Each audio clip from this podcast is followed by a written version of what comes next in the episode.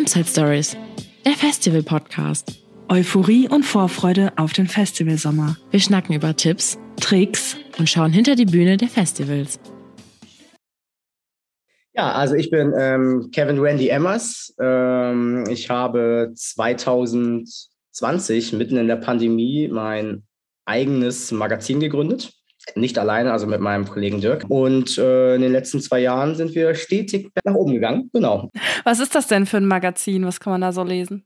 Also wir, haben, wir haben ein Online-Magazin gegründet, ähm, was sich hauptsächlich mit Musik befasst. Wir machen auch manchmal andere Sachen, also ähm, Sport ganz selten oder ähm, also hauptsächlich Musik, komplett jegliche Richtung. Also wir haben alles von Rock, Metal über Hip-Hop, Elektro, alles, was man sich vorstellen kann. Ich finde, da kann man immer das schöne Beispiel des Hurricanes Festival nehmen, weil das Hurricane Festival ist zum Beispiel ein Festival, was jegliche Musik abdeckt, wo du abends zu dem Headliner zu Rammstein äh, abfeiern kannst und danach noch Lust hast, dass du zu Steve OK zum Elektro-Act gehst. Genau, also wir haben keine musikalischen Grenzen, bis auf dass wir ganz klar sagen, ähm, wir gehen nicht in die Grauzonenbereich. Ähm, aber sonst haben wir uns keine Grenzen gesetzt und jeder hat Lust darauf. Wir fahren genauso Tomorrowland und genauso fahren wir zu Wacken. Also man trifft uns überall da, wo Leute sind. Also ähm, ihr fahrt auch zu den Festivals hin, fahrt ihr auch auf Konzerte? Genau, also wir sind vom Prinzip her machen wir ja, Konzerte und Festivals, äh, hauptsächlich natürlich äh, Konzerte, weil Festivals finden ja meistens nur im Sommer statt. Und dadurch haben wir natürlich dann äh, deutlich mehr Konzerte. Und wir schaffen im Jahr ungefähr, also wir haben, würde ich mal sagen, fast 15 Mitarbeiter, kann man so sagen, Fotografen, Redakteure, Leute, die Interviews machen und, und, und. Und wir machen im Jahr als ganzes Team, würde ich sagen, grob 500 Shows und Festivals. Also das ist schon krass. Wir haben jetzt, glaube ich, alleine von Anfang Juni, wo die Festivals grob gestartet sind. Natürlich haben einige schon wow. früher angefangen, im Mai oder so, aber jetzt die größeren, also von Anfang Juni bis Ende September haben wir, glaube ich, über 200, 220 jetzt so grob ähm, Konzerte und Festivals in der Planung gehabt und haben natürlich, weil wir sind ja erst im August. Genau. Also wir sind eigentlich als Magazin jeden Tag irgendwo unterwegs. Egal ob Konzert, Festival im In- oder Ausland, ob Hamburg, Köln, München, Brüssel, London, Ungarn. Wir sind also eigentlich europaweit vernetzt. Jetzt versuchen wir uns noch ein bisschen ab Oktober ähm, ein, zwei Festivals in den Staaten.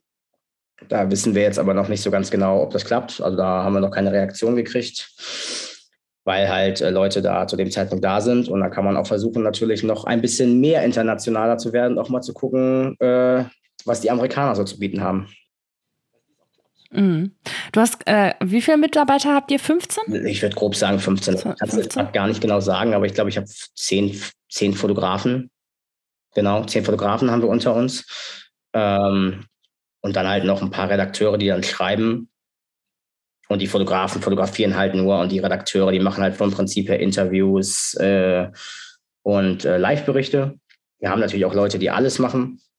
Aber hauptsächlich ähm, haben wir relativ viele Fotografen, weil wir halt auch relativ viel unterwegs sind. Ne? Also es ja, deswegen 15 Leute sind grob bei uns dabei.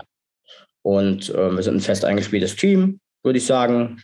Genau auch schon krass, dass du, also dass ihr so 15 Leute seid und es euch erst so seit 2020, sagtest du, ähm, gibt? Man muss dazu natürlich sagen, dass ähm, von diesen 15 Leuten ähm, alle schon Vorerfahrungen haben. Also äh, zum Beispiel, wenn ich jetzt mich, Entschuldigung, äh, Dirk und mich nehme.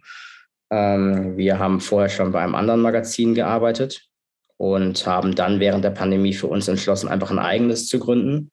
Die meisten Fotografen und Redakteure haben vorher auch schon Vorerfahrungen bei anderen Magazinen gemacht. Und wir geben natürlich auch äh, Leuten die Möglichkeit, sich auszuprobieren. Das heißt, wir haben natürlich auch Fotografen dabei, die noch gar nicht so die große Konzerterfahrung haben. Und ähm, dann gibt es natürlich die Möglichkeit, wenn man davon überzeugt ist, dann probiert man das aus. Und wenn man sieht, die Arbeit stimmt, dann sind die auch so bei uns reingekommen. Und von daher wir sind also ein bunt gemischter Haufen. Wir sind deutlich mehr äh, Frauen als Männer, muss man dazu sagen. Also es ist, äh, würde ich mal behaupten, in der Szene immer noch ein Seltenheitsfaktor. Also ich, ja, wenn wir jetzt nur auf die Fotografen beziehen, ich kann es jetzt nur grob sagen, ich müsste jetzt nachzählen, das würde vielleicht zu lange dauern, aber ich würde schon sagen, dass äh, 60, 70 Prozent der Fotografen bei uns weiblich sind. Ja, und 30 Prozent männlich. Das ist echt cool. Das ist wirklich krass, aber ich finde das total gut weil in der Branche ist es nicht immer so gegeben. Ja, also guckt, guckt euch die Gräben an auf den Festivals und Konzerten. Mhm. Da stehen immer noch mehr Männer als ja. Frauen drin. Also das, das, war, das war nicht geplant, würde ich jetzt mal behaupten. Also es ist schön, dass es so ist. Und, ähm, aber es ist völlig okay. Also es ist völlig mhm. richtig und wir kommen damit gut klar. So soll es sein. Ja, aber nicht nur im Fotograben ist ja auch, ähm, wir haben da ja auch schon mal eine Folge drüber gemacht. Auch im Line-Up ist es ja auch ganz oft so, dass äh, ja nicht so viele Frauen vertreten sind. Ja. Aber das ist ja einfach ein Riesenthema, ne? Das ist halt auch eine Problematik. Also gerade wie diese Sache mit dieses Jahr mit Rock am Ring, mit denen, wie viel waren es? Vier Prozent ich bin mir nicht sicher, was bei Rock am Ring war, die Prozentzahlen. Beim Hurricane waren es immerhin schon 12 oder 13 irgendwie um den Dreh. Das Problem ist aber auch einfach, versuch mal, wenn du Headliner hast, weibliche Headliner der Größe zu finden. Nenn mir mal einen Vergleich zu Metallica mit Frauen. Da ist das Problem halt in der Industrie. Du musst viel weiter unten mhm, anfangen. Genau. Du nicht unbedingt was dafür sondern da musst du viel weit, oft viel weiter unten bei der Musikindustrie anfangen. Also es ist, da muss die Musik von Frauen mit Frauen muss mehr gefördert werden.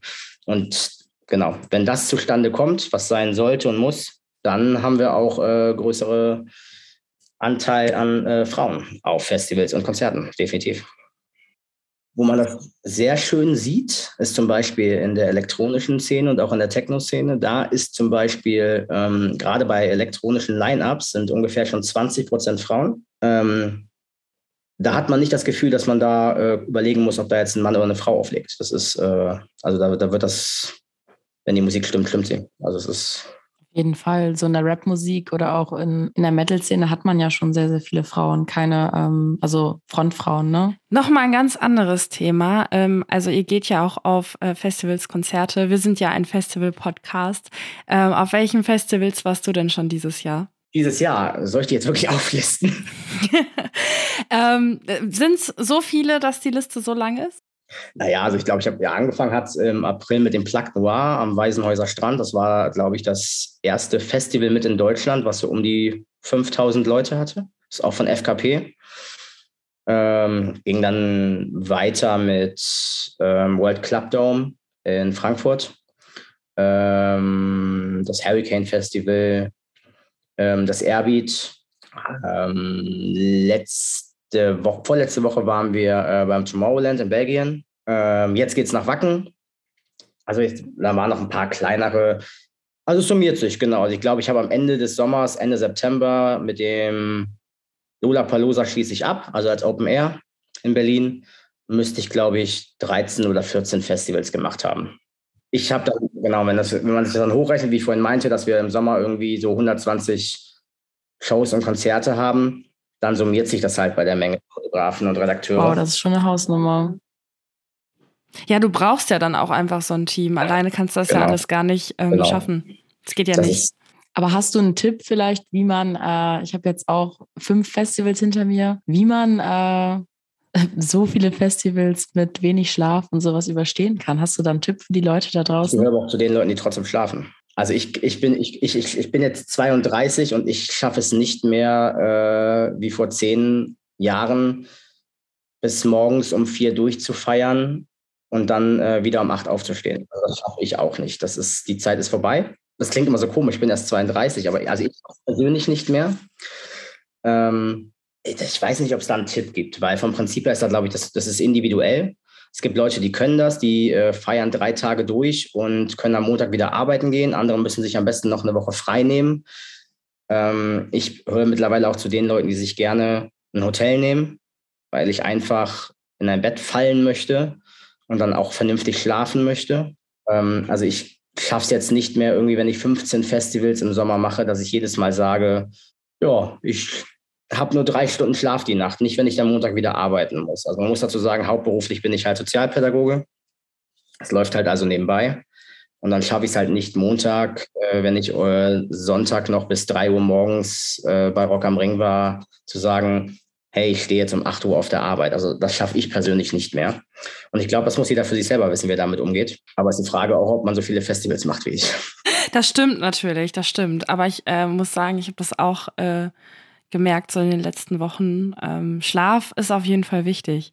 Schlaf und äh, genügend Essen und Trinken. Genügend trinken auf jeden Fall. Funktioniert auch nicht. Es macht dich auch immer kaputt. Also es ist, es ist ja auch anstrengend. Also wie immer alle Leute, es ist, wenn man ein Festival im Jahr macht, es gibt Leute, die fahren nach Wacken und machen deren Jahresurlaub. Es gibt Leute, die kommen aus den Staaten, aus Japan und machen in Deutschland in einem 2000 Seelendorf namens Wacken mit 80.000 Leuten ihren Jahresurlaub. Das ist für die dann einmal im Jahr und dann machen die zu Hause vielleicht noch ihre Festivals. Ja.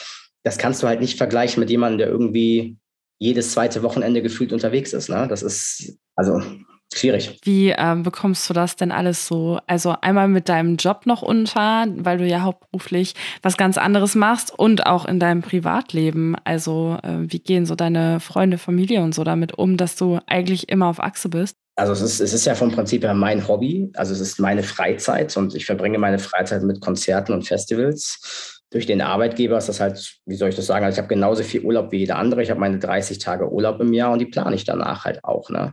Das heißt, wenn ich weiß, ich möchte im Sommer auf die Festivals, dann plane ich mir den Freitag oder den Montag als Urlaub ein. Wenn der bestätigt ist, kann ich das machen. Äh, für meine Freunde und so habe ich trotzdem Zeit. Ähm, ich bin halt im Sommer nur für meine Freunde am Wochenende nicht so viel da, weil ich halt fast gefühlt auf jedem Festival oder Konzert am Wochenende bin.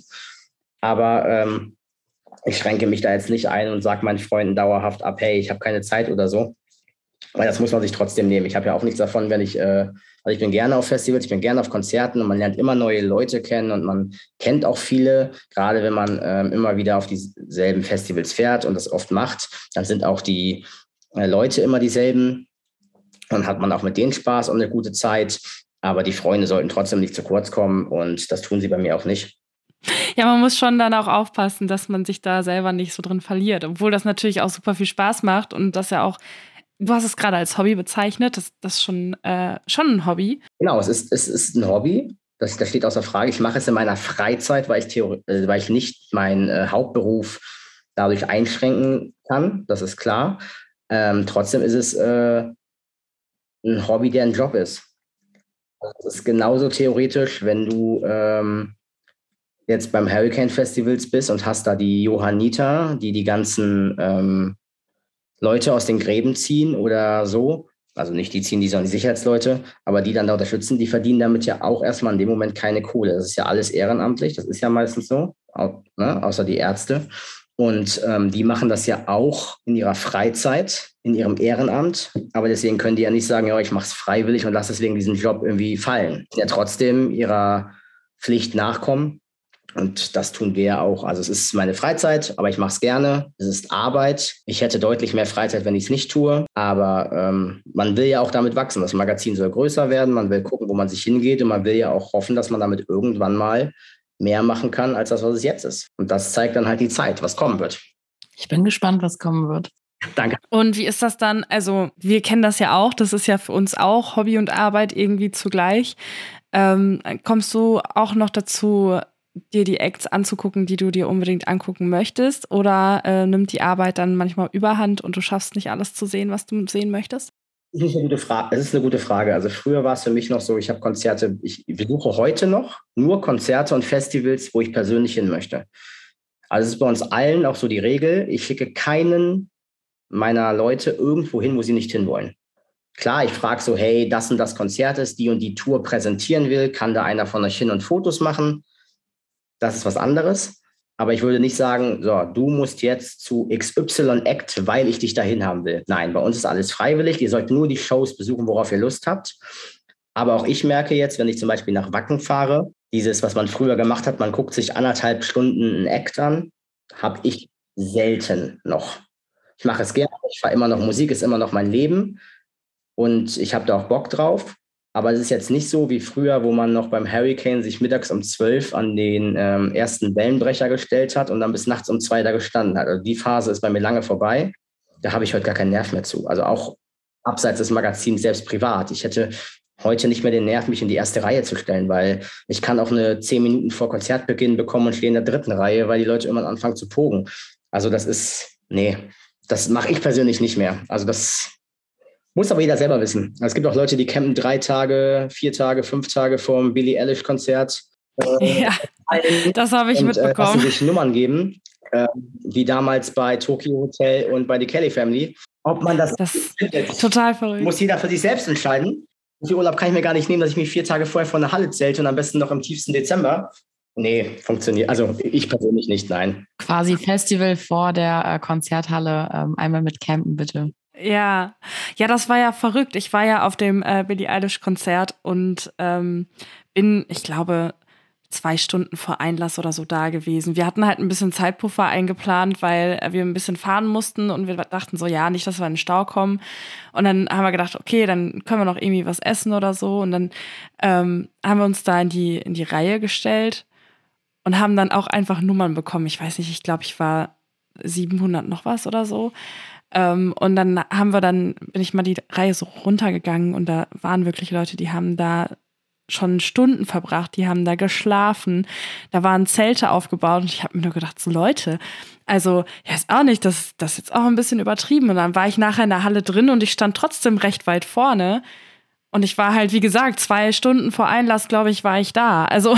Ja, ich habe mich immer gefragt, ob das von dem das, das ist doch privat gemacht. Das machen doch die Fans, diese Nummer rausgaben. Nee, die Nummern, die Nummern wurden tatsächlich von dem Sicherheitspersonal da ähm, auf die Hand geschrieben. Weil nämlich, wenn du aus der Reihe irgendwie rausgegangen bist, um vielleicht mal aufs Klo zu gehen oder was zu essen zu holen oder so, konntest du, äh, hattest du quasi die Nummer, um wieder reinzukommen ja, aber ihr, in die Schlange. Die, die, das ist eine Verständnisfrage für mich. Wenn ich jetzt eine, ein, das ist ja meist, das waren ja große Stadionkonzerte oder zumindest große Hallenkonzerte ich Hallen mit 15.000 Leuten habe und ich habe da die 7.000 Leute in der ersten Reihe, also in, in, unten in den Blöcken, und ich bin dann Nummer 351, dann quetsche ich mich wieder durch die Nummern 7000 bis 300? Nee, nee, nee, nicht, nicht innerhalb, der, in, innerhalb der Halle, sondern quasi, wenn, bevor der Einlass ist, also ah, vorher ja, die Schlange. Ja, okay. Hm. Genau, genau. Ich weiß auch nicht, ob die damit dann auch nochmal durchgezählt haben. Ich, das weiß ich nicht. Ich habe mich jetzt nicht mit dem Sicherheitspersonal da unterhalten. Müsste ich dann ähm, noch fünf Tage vorher da hingehen, mir die Nummer eins holen, dann wieder fünf Tage weggehen? Ich weiß es nicht. Ähm, ich weiß auch nicht, äh, ob das jetzt der Zweck der Sache war, aber ähm, wir haben das auf jeden Fall so in unserer Reihe halt mitbekommen, dass ähm, wenn Leute halt irgendwie aufs Klo gegangen sind oder so, dann ähm, sind die halt wiedergekommen und klar, ey, wenn du weißt, die standen vor mir so, dann lässt du die ja sowieso durch. Also ich auf jeden Fall. Ähm und äh, ja, also ich weiß nicht, wofür die Nummern genau waren, ob es jetzt für das Sicherheitspersonal war zum Durchchecken, wie viele da stehen. Es gab auch nur einen einzigen Eingang für, ähm, für, die, für die Stehplätze. Bei den Sitzplätzen war das ähm, ganz entspannt, da stand auch die ganze Zeit keine Sau, weil du hattest ja deinen Sitzplatz, so. Ähm, aber bei den Stehplätzen, es war schon, ja, war sehr geordnet. Stimmung war auch eigentlich ganz gut, also ja, war okay. Also die, die macht eine großartige Show. Ich, ja, total. Also ich muss sagen, Billie Eilish ähm, Bring mal mit der, war ein krasses mit, Konzert. Mach mal mit 20 äh, den Bond-Song. Das hat noch ein, keine Künstlerin vorab geschafft, mit 20 einen James Bond-Titeltrack zu machen. Also Nee. Äh, und auch, also die, die Show, die sie auch da macht, also es ist schon krass. Das ist wirklich krass. Ich muss sagen, eins, eins meiner besten Konzerte, so die ich erleben durfte, ähm, obwohl ich echt gedacht habe, das wird nicht so krass, ähm, weil ich mag eigentlich lieber so kleinere Konzerte und so Riesenkonzerte, weiß nicht, ist nicht immer so meins, aber ich muss sagen, die Stimmung da drin war einfach so unfassbar geil, dass äh, ich da rausgegangen bin und dachte so, ja, jetzt, jetzt habe ich irgendwie alles gesehen, was ich sehen wollte in meinem Leben. Jetzt brauche ich erstmal eine Pause. Und dann hast du die Flippers gesehen. Ja, die Flippers. Jetzt fehlt mir bis heute jegliches Verständnis für. Das ist, äh, wir haben auf dem Wattenschlick, äh, hatten die Jungs ja Funken, äh, was richtig süß war, weil die äh, haben ja auch alle ihre Kiddies dabei gehabt. Und die Kiddies haben sich dann äh, über die Funken zum Spielen verabredet was sehr lustig war. Aber irgendjemand hat dann mal angefangen, äh, die Flippers über die Funke zu spielen. Und es tragen alle wichtigen Personen auf dem Wattenschläg haben eine Funke.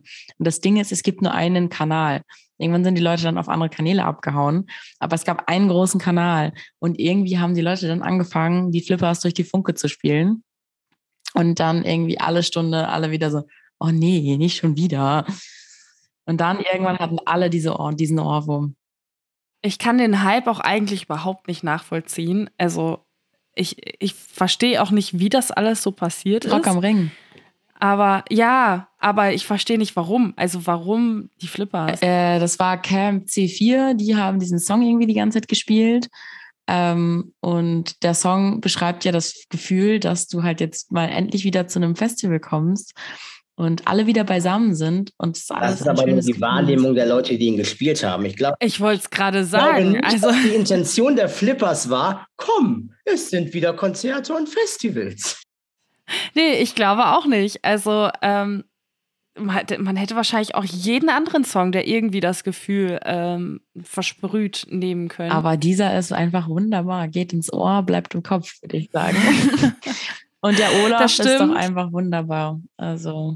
Ja, aber es ist halt, also ich muss sagen, es ist halt gar nicht meine Musik. Aber ähm, ich, die Stimmung auf dem Perukaville bei den, bei den Olaf von den Flippers, das war eine krasse Stimmung. Es war krass. Also ich weiß nicht, wie ich es beschreiben soll. Es war einfach Wahnsinn. So und ja, aber das, das liegt aber auch am Publikum. Ja, total. Also die Stimmung einfach von den Leuten war so krass. Klingt jetzt komisch, aber vergleich doch mal ein Baruka-Will Publikum mit dem Publikum vom Wattenschlick. Die Leute würden bei Olaf beim Wattenschlick nicht so durchdrehen, wie die Leute auf dem Baruka-Will bei Olaf. Na, schon. Also. Ich weiß nicht, das ist. Also ich, ich fand es ja was, weiß ich nicht. Also ich, ich, ich habe den Baruka Will, ich war ja zu dem Zeitpunkt, wo das Baruka Will ja war, ähm, auf dem auf dem auf dem Tomorrowland. Und ähm, ich bin ja eh, wie ich ja vorhin schon erwähnt habe, ich bin ja ein Fan von Line-Ups, die sehr gemischt sind. Ist ja immer, ne, wo du Rock, Metal, alles hast. Das fand ich beim Baruka Will aber wiederum ein bisschen strange. Also klar, sie haben angefangen nachher noch mit Finch auf die Bühne und mit Blümchen und dann mit Sala und dann mit äh, Olaf und dann mit Electric Callboy. Hm. Muss man mögen. Ist Geschmackssache. Hat aber funktioniert. Ja, auf jeden Fall. Ich fand es super. Gerade für Menschen, die, äh, ich, ich höre schon manchmal äh, Techno, aber ich höre eigentlich nicht so viel elektronische Radiomusik, sage ich mal. Und für mich war es mega perfekt, da mal so eine Abwechslung und mal ein Finch oder mal ein äh, Casala oder Querbeat, die äh, ja Genau. Ja, oder die 257, die halt so ne? jeder kennt, ja nochmal so dazwischen zu haben. Und auch diese Bühne war einfach wunderbar dafür. Ja, also absolut. Ich war sehr begeistert. Es, es hat noch David Hasselhoff gefehlt. Oh, ja. Vielleicht für nächstes Jahr. Perücke will David Hasselhoff. Vielleicht kennt ihr das. Es gibt ja in Österreich das Nova Rock Festival. Und das ist ja auch immer so. Die haben ja vom Prinzip her, das ist ja ein reines, also meistens immer Metal, Rock, im Überbegriff, so wie Rock am Ring und Hurricane. Und dann hast du halt aber immer so ein Late-Night-Spezial und der ist dann ganz oft, es war schon Scooter, es war Hathaway, es war Snap, Dr. Alban, Finch, also immer, David Hasselhoff war auch schon da. Ist halt immer ein Eck, der komplett heraussticht. Und das ist immer halt ganz cool, weil die Leute das genauso abfeiern. Das ist, es macht immer ultra Laune. Dann hast du vorher noch irgendwie ähm, In Flames gesehen oder Metallica gefühlt und danach rocken die Leute zu Scooter ab. Also. Aber ich muss sagen, ich glaube, das Perukaville hat nicht damit gerechnet, dass ähm, gerade auch so Olaf und so, dass die so krass gut besucht werden. Also es war ja so voll. Vor allen Dingen war das wahrscheinlich auch einfach nur ein Scherz vom Veranstalter, dass er einfach mal gesagt hat. Also ich glaube, bewusst, bewusst vielleicht auch nicht, das haben wir ja alle spätestens bei Casalla gesehen, dass man damit. Ja, nicht ja, das hat. schon. Aber das schon. es war denen bewusst, dass es funktioniert, weil sie also es ist, ja, sie haben halt Acts genommen, die gerade irgendwie auf jedem Festival äh, Ground gespielt werden, wo die Leute aus mitgrölen können. Das ist doch also, genau, dass es das, funktioniert, glaube ich schon, dass sie das also gedacht haben, sonst hätten sie die nicht gebucht. Aber dass es wirklich so krass voll wird, glaube ich nicht, dass die das gedacht haben. Ja, der Veranstalter stand doch dann oben und hat erstmal gesagt, äh, wie bekloppt die Leute sind und hat sich mega äh, ein, ja, einigen gelacht und stand da oben. Ich fand es sehr, sehr sympathisch. Ich habe mir beim Till fürs nächste Mal auch den Olaf gewünscht. Aber Secret Act war dann ja Nura, fand ich auch gut. Und die ganzen, sie immer die ganze Zeit, Kiddies, jetzt müsst ihr mal kurz die Ohren zu halten. Was ja auch sehr lustig war, ähm, du hast Nura gesehen und ich habe zeitgleich beim Juicy Beats Juju gesehen. also das ist mir irgendwie erst aufgefallen, als ich unsere Story angeschaut habe, dass wir einfach gleichzeitig auf beiden Konzerten waren. Aber gefühlt waren sie auch dieses Jahr alle beide immer auf denselben Festivals. Ganz, also Und das geil, also ich habe sie, ich habe ähm, Juju gesehen beim ähm, also äh, beim World Club Dome. Und sie hatte, da haben ja auch ein paar Hip-Hop-Acts gespielt am Sonntag, obwohl es ja ein Elektro-Festival ist. Und die hatten alle mal so 30 Minuten Slots und sie kam schon 15 Minuten zu spät. Äh, konnte sie aber nichts für, also alles gut. Und äh, dann hat sie, ja, was wollt ihr eigentlich hören? Okay, dann hauen wir jetzt einfach einen Sixten Medley rein. Alles in Ordnung. Also. Ja. Aber sie, ja. Also äh, Juju hat auch auf dem ähm, Juicy Beats hat die auch ein paar Sixten-Lieder gespielt und es war wirklich sehr schön. Und ich stand genau an der gleichen Stelle ähm, wie damals, als ich auf dem Juicy Beats Sixten gesehen habe. Das sollte so sein. ja, es war wunderbar. Äh, Nura hat tatsächlich gar keinen äh, Sixten-Song gespielt auf dem Wattenschlick, was sehr merkwürdig war. Aber die hat sehr viele neue Songs gespielt und hat sehr viel gesprochen und hat sehr viel mit dem Publikum interagiert. Das fand ich sehr, sehr cool und äh, die ganzen Girls waren alle on fire. Nee, das war. Und der, da die ganzen Dads standen halt so daneben und waren auch alle on fire und dachten sich so, wow, was passiert hier? ähm, du, sag mal, Kevin, was ist denn dein ähm, liebstes Festival? Du hast ja jetzt schon viele gesehen. Könntest du, also kannst du das sagen oder findest du viele gut? Das ist schwierig. Also ich habe äh, jetzt grob, abseits ob jetzt Magazin oder nicht, seitdem ich auf Festivals gehe, das mache ich jetzt seit 14 Jahren, habe ich jetzt über 300 Festivals hinter mir. Doppelt gezählt natürlich, wenn man zehn Jahre aufs Hurricane geht, zählt auch zehn Jahre Hurricane. Ähm, aber ich glaube schon, dass so, wenn ich meine Top 3 nennen müsste, ohne sie jetzt in eine Reihenfolge zu packen, ähm, definitiv ähm, das Hurricane Festival. Das war so mein erstes 2008 und das ist es heute immer noch eigentlich. Ähm, World Club Dome in Frankfurt. Das ist einfach cool, weil du hast gleichzeitig aus dem Stadion die Mainstage, wo du hin kannst, wenn es regnet und draußen in die anderen Bühnen. Das ist, ist ganz nett. Und was ich jedem sehr empfehlen kann, ist das Greenfield in der Schweiz. Das ist immer zwischen dem das das zweite Juni-Wochenende zwischen Rock am Ring und Hurricane. Und das ist halt ein Interlaken zwischen zwei Bergen. Und dann siehst du da aber ähm, die Headliner, die du bei Rock am Ring siehst, so wie Metallica, Slipknot, Linken Park, statt vor 80.000 Leuten nur vor 25 bei Ausverkauf, 30 maximal. Das ist halt eine wunderschöne Kulisse, so zwischen den zwei Bergen. Also ich glaube, es gibt, wenn ich jetzt länger darüber nachdenke, gibt es wahrscheinlich noch ein paar mehr. Also das Lula Palusa kann ich auch empfehlen. Ähm, gibt halt viele, ne? Das ist. Es gibt einfach super viele Festivals, die auch alle irgendwie gleichzeitig sind. Ja, und der Markt ist halt völlig übersättigt. Also es ist halt, du, du kannst dich ja kaum noch entscheiden. Du hast ähm, klassisches Beispiel könnten wir zum Beispiel nehmen, ähm, 2019 hat Steve OK innerhalb von vier Tagen neun Festivals gespielt.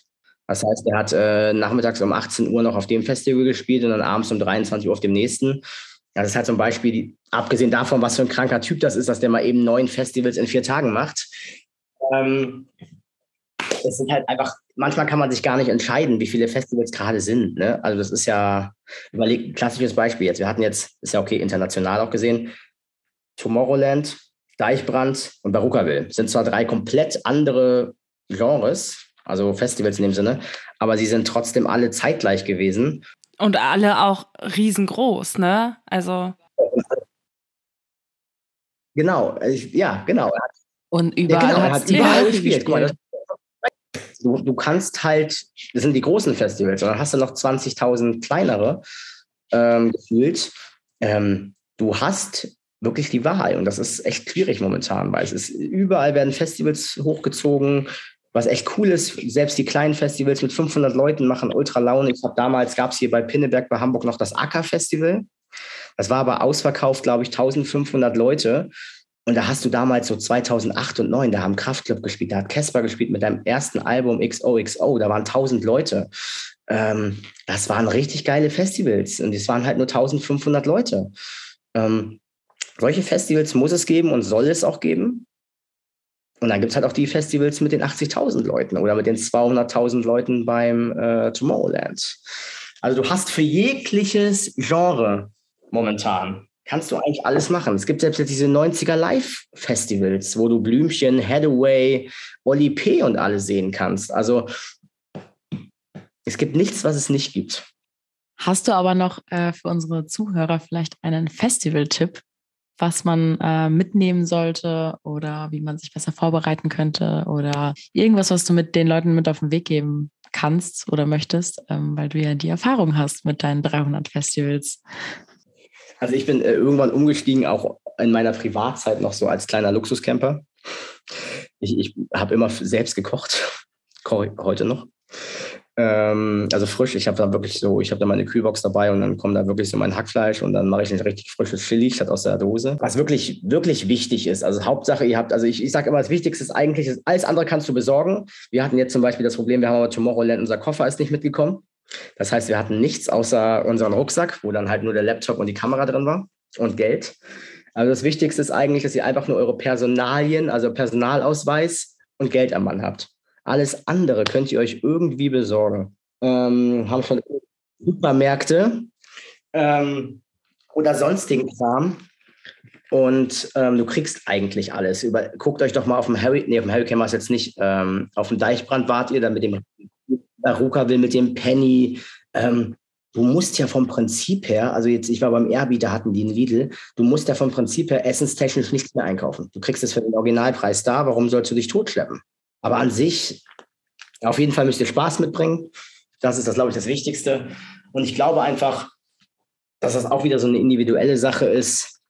Was, ist, was empfindet man als wichtig? Was, was braucht man persönlich, um das Festival genießen zu können? Also, und ich glaube, dass es einfach wichtig ist, wenn man seine Personalien dabei hat, sein Geld, damit im Notfall, wenn etwas ist, man auch handeln kann. Der Rest kannst du alles ersetzen. Ey, wenn dein Rucksack abhanden kommt und deine Klamotten wechseln, ey, dann kaufst du dir halt bei einem anderen Supermarkt äh, eben eine neue Hose und ein neues T-Shirt und kaufst dir bei einem noch eine Sonnenbrille und ein bisschen Sonnencreme, ist das Thema durch. Also es ist. Das stimmt. Aber ich gebe noch mal was nach draußen, weil beim Wattenschlick habe ich Saskia und Mattes kennengelernt. Und Mattes äh, hat schon ein paar Mal gecampt, aber Saskia noch nicht. Mattes meinte, dass man ähm, ja zelten geht und auf einer kleinen Isomatratze schläft. Also nur diese Yogamatratzen, sage ich mal. Und die haben die ersten zwei Nächte tatsächlich auf einer Isomatratze äh, geschlafen. Und Saskia meinte, das kann auch nicht sein, dass man nicht auf einer Luftmatratze schläft. Die taten mir ein bisschen leid, weil es echt ungemütlich. Und ich habe denen dann noch eine Luftmatratze mitgebracht. Also gemütlich schlafen in einem Zelt auf einer Luftmatratze ist auch schon ganz, ganz geil. Also was ich seit Jahren mache, und ich glaube, das macht kaum einer, jetzt wo du es sagst, ich gehöre zu den Leuten, die jedes Festival mit ihrer eigenen Bettdecke besuchen. Ich nehme keinen Schlafsack mit. Ich nehme meine eigene Bettdecke mit. Das ist aber auch geil. Ist egal, wo ich schlafe, ob ich im Zelt schlafe oder im Auto oder was auch immer. Ich habe dann meine eigene Bettdecke von zu Hause mit und äh, habe die zum Schlafen. Ich finde, das ist einfach viel entspannter und angenehmer. Aber das ist ja auch wieder etwas, wenn man viele Klamotten schleppen muss, wenn der Weg weit ist, ob man dann noch eine riesige Bettdecke mit einem riesigen Kopfkissen mitschleppen will. Das kommt halt immer darauf an. Wenn du jetzt ein Festival hast, wo du am Auto zeltest, Nimm sie mit. Ich muss sagen, ich habe ähm, mir vor ein paar Jahren mal ähm, zum Zelten so einen riesen Schlafsack gekauft, so ein Doppelding, wo man zu, zu zweit drin schlafen kann, ähm, was ich überhaupt nicht verstehe, weil ich bin halt ziemlich groß und ich könnte da nicht mit einer zweiten Person drin schlafen. Also das wäre wirklich, also da, da müssten wir ineinander kriechen. Aber äh, dieser Schlafsack, der ist halt für einen alleine, hat man da halt so richtig geil viel Platz drin und der hält trotzdem warm und man kann den auch komplett aufsippen. Dann hat man auch eine Decke. Das, ist, das ist, war die beste Investition.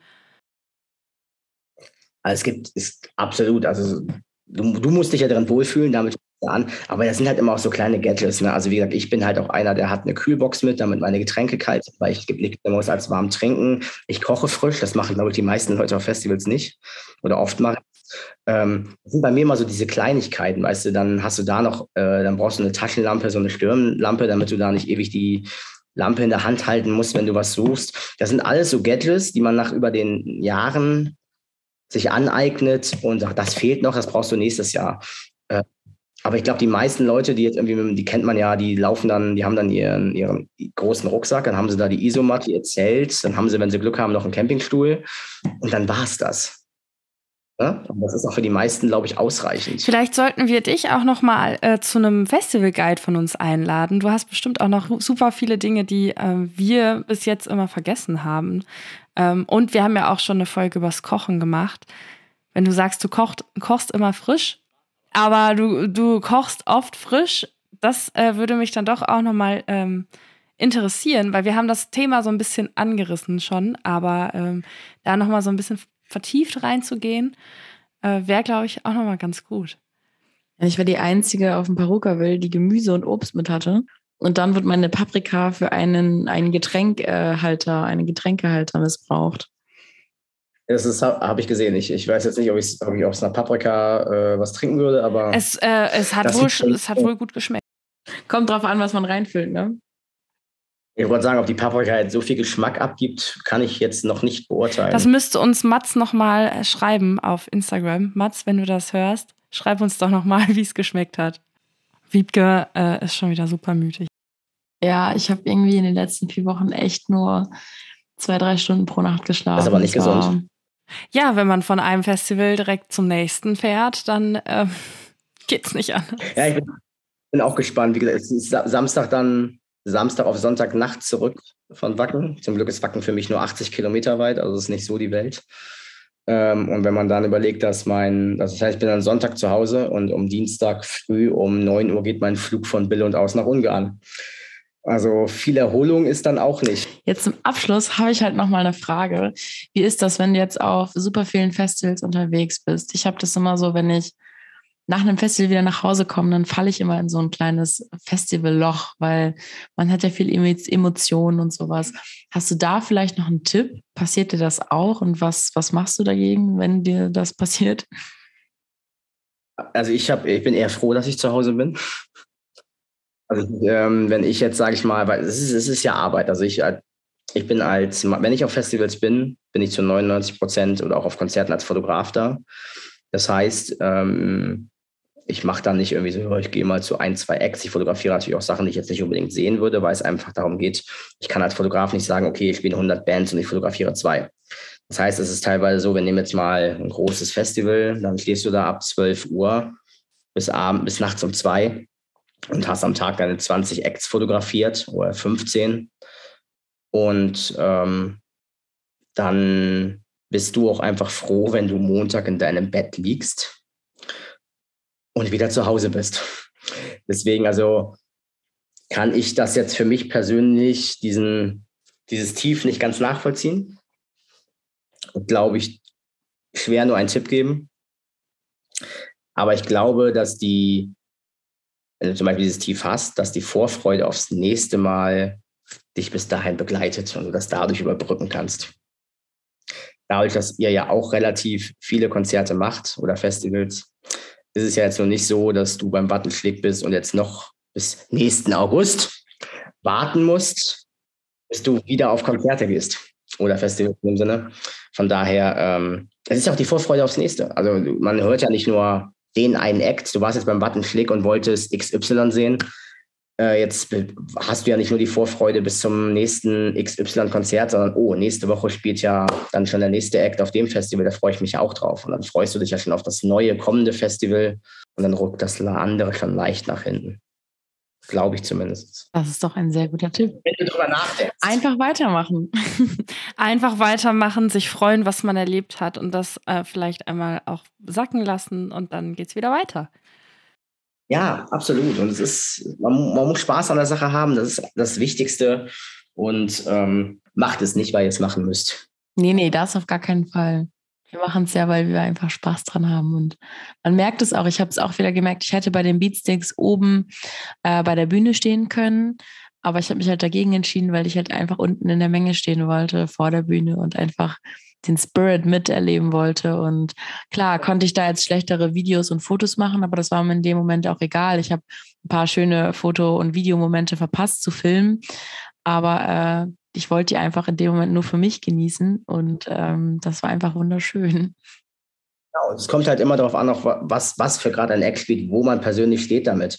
Also es gibt einfach so Acts, wo ich auch sage, wenn ich die, wenn ich auf ein Festival fahre, boah, den Act, den wollte ich jetzt unbedingt sehen, den habe ich noch nicht gesehen, den selbst wenn ich dann die Möglichkeit hätte, den Letztes Mal das ganz schön, du hast zum Beispiel beim ähm, World Club Dome hast du als Presse eine VIP, ist ja im Stadion, und hast du eine eigene VIP-Loge, wo sich die Presse aufhalten kann. Das heißt, du musst nicht unten in die Menge und sonstiges. Und klar, es ist schön, da oben zu stehen und du kannst dann von allen oben rauf gucken, kannst, hast die ganze Bühne im Blick, es ist toll. Aber klar, gibt es dann auch den einen Eck, den du persönlich so geil feierst, da willst du in die Menge rein und das muss dann auch sein. Das ist, äh, also, da führt auch gar nichts dran vorbei. Also, Nee, das darf man dann auch einfach nicht vergessen. Also ich hatte das auf dem äh, Juicy Beats mit äh, Beauty and the Beats. Ähm, und da äh, stand ich dann auch ganz vorne.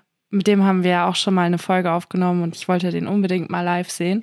Stimmt, das ist dein erstes Mal, dass du den live gesehen genau, hast. Genau, ne? und es war wunderbar. Ich habe äh, tatsächlich auch so zwei, drei Videos gemacht ähm, weil es leider zu dem Zeitpunkt noch recht leer war, weil gleichzeitig, glaube ich, wer war es? KIZ oder Contra, Contra K, einer, einer von beiden, ähm, äh, hat da äh, auf der Mainstage gespielt und ähm, es wurde dann irgendwann aber auch voller und ich habe dann irgendwann auch mein Handy einfach nur noch weggesteckt und habe getanzt und den Moment genossen. Das war wirklich wunderbar. Also ich bin großer KIZ-Fan, aber ich kann dann eher empfehlen, zu Beauty and the Beat zu gehen, weil es einfach viel mehr Spaß macht. Ja, die Show war super der also reißt die Bühne sagen, ab. War wirklich sehr gut. Er hat ja auch letzt, er hat ja letztes Jahr seine, ähm, seine eigene Konzertreihe hier in Kiel gegeben. Da waren ja auch, es waren ja all diese Corona-bedingten Konzerte, wo man so ein paar Zelten hatte und so.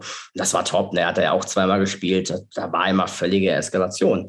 Und ähm, den Typen kann man nur sehr gut empfehlen, definitiv. Auf jeden Fall. Also ich kann es auch nur empfehlen. Ich hatte wirklich sehr viel Spaß und habe einfach nur getanzt und konnte so richtig einmal loslassen. Und das war dann auch für mich ähm, der letzte Act des Abends. Und dann ähm, habe ich mich noch ein bisschen mit ihm unterhalten nachher. Und dann bin ich auch nach Hause gefahren, weil irgendwann ist man dann auch einfach mal durch und braucht dann mal das Bett. Also wenn, wie gesagt, das, ich kann es mir nicht vorstellen, äh, so viel, also wie gesagt, ich mache meine 10, 12 Festivals und wenn ich da nicht äh, mein Bett sehen würde oder sonstiges, ich würde durchdrehen. Also ich, ich brauche meinen Schlaf. Das ist, ich brauche Erholung und wenn man dann, ist ja immer noch kein, ich verdiene damit immer noch keine Kohle in dem Sinne. Und da kannst du nicht einfach, äh, wenn du schon 40 Stunden Job hast, noch 40 Stunden noch mit dem Magazin reinstecken, dann bist du über 80 die Woche. Und wenn du dann auch noch auf deinen Schlaf verzichtest, dann hast du verloren. Das funktioniert nicht. Das ist das ist doch ein guter Abschluss hier, denn ich bin sehr, sehr müde und ich glaube, ich werde mich direkt mal kurz ins Bett schmeißen und danach äh, werde ich zu meinem äh, Chiropraktiker fahren und mich erstmal wieder ein bisschen einrenken lassen, weil beim Moschen ein bisschen was äh, auseinandergeflogen ist in meinem Rücken. Hat sehr viel Spaß gemacht, aber ähm, ja, da freue ich mich gleich drauf. Und natürlich über die Mütze schlafen mit meiner eigenen Bettdecke. Vielen Dank, dass du da warst, Kevin. Ja, ich danke euch. Dann bis zum nächsten Mal. Dann beenden wir auch mal wieder diese Folge und wir hoffen, ihr habt wieder etwas dazugelernt und seid bereit fürs nächste Festival.